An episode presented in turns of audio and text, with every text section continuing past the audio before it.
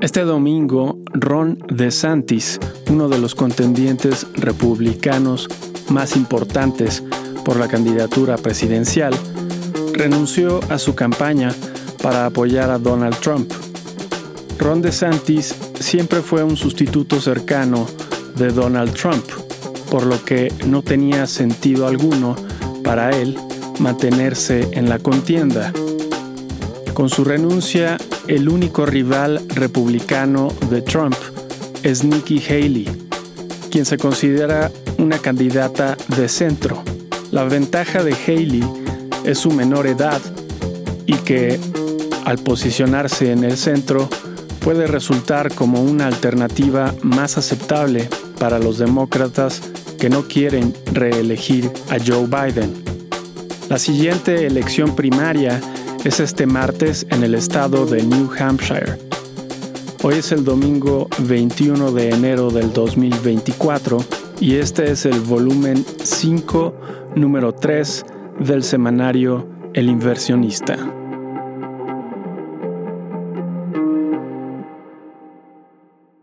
Continúan las tensiones en el Medio Oriente. Irán atacó a un supuesto grupo yihadista en Pakistán. El ataque se efectuó con misiles y drones, y en respuesta Pakistán atacó un pequeño poblado de Irán. El periódico Financial Times reveló que un grupo internacional preparaba un plan para terminar la guerra en Gaza y crear un Estado palestino. Pero el primer ministro israelí Benjamin Netanyahu rechazó el plan, de acuerdo con la cadena de noticias NBC. Por otra parte, México y Chile solicitaron a la Corte Criminal Internacional que se investiguen posibles crímenes de guerra en dicho conflicto. En cuanto a la Corte Internacional de Justicia, también en La Haya, Holanda, donde hay un caso en curso contra Israel por genocidio, el siguiente febrero se renovarán cuatro jueces. Uno será relevado por un mexicano y otro por un sudafricano. A la fecha se calcula que más de 9.000 infantes han muerto en Gaza. En otras noticias políticas, Donald Trump salió victorioso en la primera de muchas contiendas estatales que están por venir para determinar al futuro candidato republicano por la presidencia. El segundo lugar fue para Ron DeSantis y el tercer lugar para Nikki Haley. En México, el 18 de febrero, habrá una marcha por la democracia donde el anterior presidente del Instituto Nacional Electoral, Lorenzo Córdoba, será el orador principal. En Acapulco son casi 10 días de que los choferes del transporte público suspendieran actividades ante las constantes amenazas y las decenas de homicidios realizadas por grupos delictivos. Varias unidades de transporte han sido quemadas. La Coparmex ha solicitado la permanencia y el refuerzo de la Guardia Nacional ante la inseguridad que se sufre. La Canaco expresó que si la inseguridad continúa, tendrán que cerrar los comercios. Guerrero es uno de los estados gobernados por el partido Morena. En noticias económicas, China creció solo 5.2% el año pasado. Es una tasa de crecimiento muy alta comparada con México pero para estándares chinos es una de las menores tasas de crecimiento vista en décadas. En México llamó la atención que las importaciones de frijol se triplicaran el año pasado respecto a 2022. En Estados Unidos, el precio del gas natural se duplicó a raíz de las heladas que afectaron a gran parte del país. En noticias empresariales, la petrolera Shell suspendió los envíos a través del Mar Rojo debido al creciente riesgo en esa parte del mundo. La misma petrolera decidió salir de Nigeria, país en el que había tenido pozos petroleros por 68 años. Al parecer, son muchas las empresas que están buscando una salida de este conflictivo país. Un juez bloqueó la fusión de JetBlue y Spirit, dos aerolíneas domésticas estadounidenses cuyo tamaño no debería de presentar preocupaciones de competencia económica. Microsoft rebasó a la tecnológica Apple en valor de mercado, convirtiéndose en la número uno de la bolsa estadounidense. Otro primer lugar que cambió de manos fue el de la marca más vendida de teléfonos celulares inteligentes. La corona que estuvo en manos de Samsung por 12 años pasó a ser de Apple, en el año 2023 se vendieron 234.6 millones de iPhones, mientras que Samsung vendió 226.6 millones de teléfonos celulares inteligentes. Existían preocupaciones por los recientes descuentos que Apple ha otorgado en China. Sin embargo, ello es una estrategia local para competir con varios rivales chinos. A nivel global, las ventas del celular aumentaron 11.6% en el cuarto trimestre.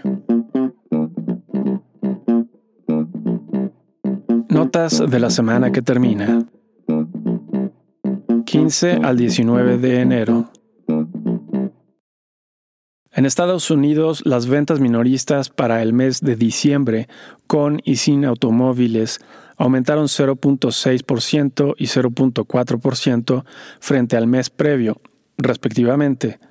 Los permisos de construcción y los comienzos de construcciones de casas para el mes de diciembre aumentaron y se redujeron respectivamente.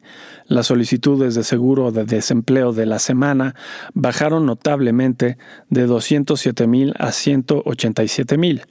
Finalmente, las ventas de casas existentes se redujeron ligeramente. En reportes de utilidades tuvimos, entre otras empresas, a Morgan Stanley con una sorpresa negativa, Charles Schwab con una sorpresa positiva y TSM con una sorpresa positiva.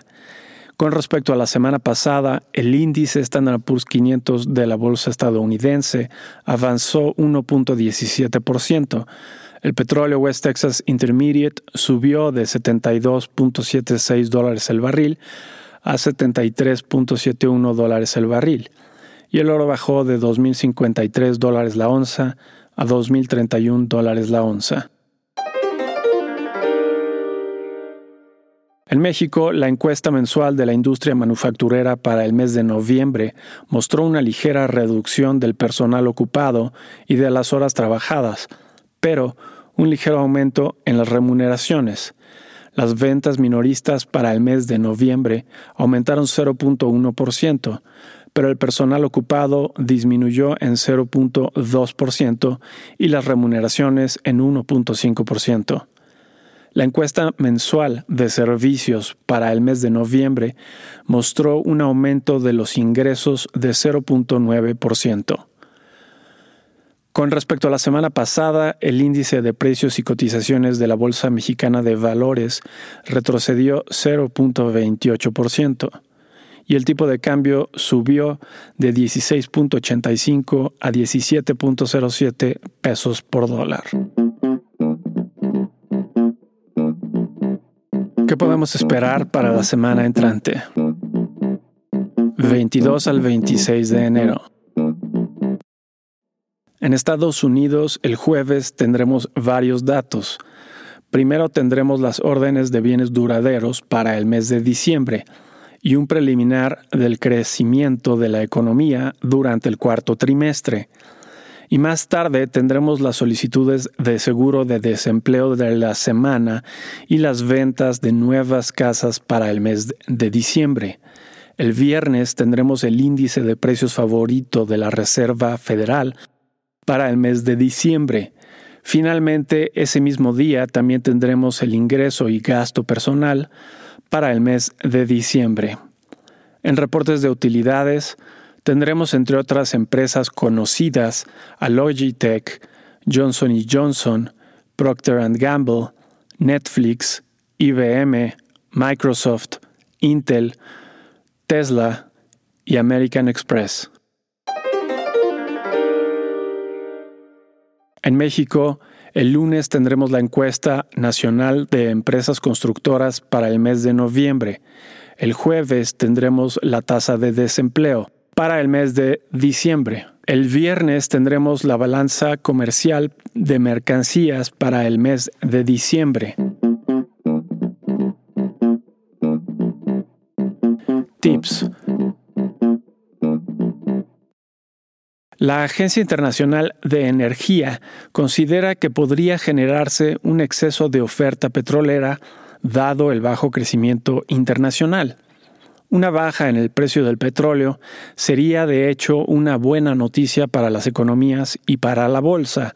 Mantenemos nuestra opinión favorable sobre la bolsa estadounidense y la deuda soberana de México.